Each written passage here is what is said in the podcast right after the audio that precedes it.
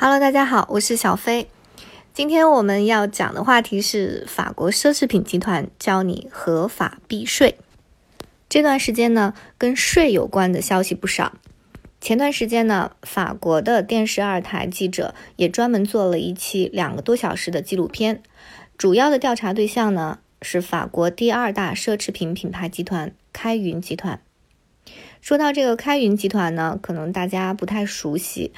但是如果说到它旗下收购的品牌，我想大家应该就不会陌生了。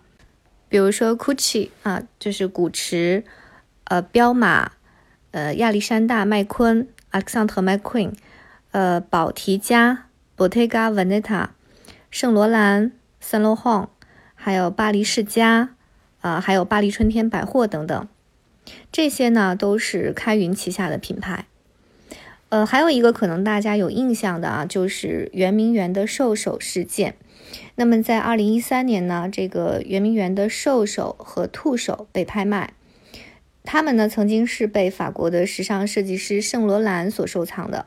后来呢，这个圣罗兰去世之后，呃，他归他的这个同性伴侣皮埃尔贝杰所有。皮埃尔呢就把这个兽首拍卖。呃，后来经过了一番波折啊，最后是被开云集团的老板啊，就是我们说的这个开云集团，他的老板亨利·皮诺拍到。后来呢，这个皮诺呢，把这个拍到的收手送给了，赠送给了中国。那中国市场呢，也是给了亨利·皮诺非常优厚的回报啊。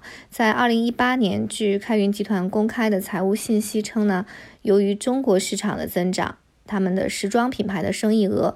集团总计上升了百分之三十三点九。呃，那么在这个纪录片中呢，记者就是披露了跨国集团公司是如何进行合法避税的。我们都知道啊，每个国家都有税法，但是税法的内容还有征收的比例啊，都会有所不同。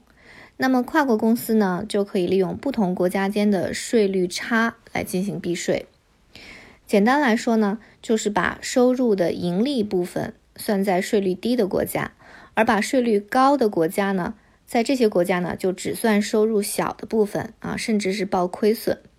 那具体是怎么操作呢？呃，以这个开云集团为例啊，那他们呢是在瑞士设了一个公司，因为法国的公司所得税的税率是百分之三十三，而瑞士的同样的这个税率呢仅仅是百分之八。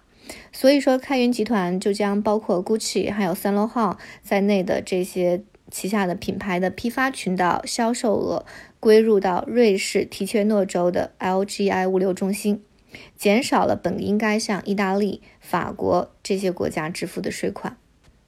其实，跨国公司呢，利用不同国家的税率来避税啊，这个是很多公司都在使用的方法。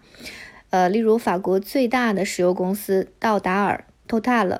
那他呢，就是在法国的财务经常啊做亏损，而把集团的这个大头的收入呢计入税率低的国家。那你可能会问啊，既然知道这些公司的这种操作啊，那能不能去告这些公司呢？有没有办法呢？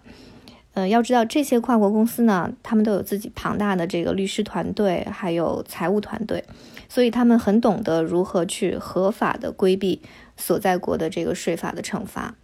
而且开云集团呢还做过啊相应的媒体见面会，呃，也对他们的行为呃进行过回应。他说他们的这个行为呢是完全符合瑞士的相关税法的，但是对于他们逃避了在真正收入国就是法国和意大利这些国家的税收呢，却不做说明。而且呢，开云集团还声明，就是说他们公司的管理层啊，都是在瑞士工作，在瑞士居住。呃，瑞士公司呢是他们的管理和策略公司。然后这个记者呢就跑去瑞士、还有意大利、还有法国，实地的走访了当地的公司，而且就发现这些所谓的公司的管理层人员基本上都没有去过瑞士的公司。他们大部分呢都是居住和工作在法国还有意大利，呃，也就是说这种说法是明显就是在说谎，但是呢却没有办法。税务呢是一个国家的基石啊，那么各个国家呢都不约而同的发明了税，随着人类社会的发展，税种税法也不断的改变。但是只要有规则，就会有人去想办法规避。商业呢，永远是追求利益最大化。那么这种跨国公司的避税操作，让本国的纳税人都会觉得很气愤。法国是一个高福利的国家，而这些福利当然是依靠有利的税法来实现的。穷人可以享受福利，但是不用交税；中产也可以享受福利，但是需要交税。而最有钱的人还有跨国公司，他们同样可以享受福利，而且有无数种办法合法避税。所以最难过的是法国的中产人群，你总能听到他们的无奈。他们说：“我们才是被撸羊毛的羊。”税在人类历史上可以说是非常非常重要的一个因素啊。我们看各个国家的历史啊，都是跟税有着非常深切的、紧密的关系。某一个国家或者某一个王朝在它的这个统治阶段，是否有合理的税务体系，就直接导致了它这个统治时期的平稳和发展与否。小到个人，大到公司，还有国家，啊，各个层面呢，我们对税都有着各种方面的理解。所以，你有没有对税的理解和故事呢？也希望能在我们的留言里面写下来，与大家一起分享。好，今天的这个话题就是比较开放的一个话题啊，也是我觉得很有必要大家来讨论的，就是关于税。那么，关于开云集团的这种跨国公司的避税操作，你怎么看呢？欢迎留言并分享，谢谢大家收听今天的小飞说法国。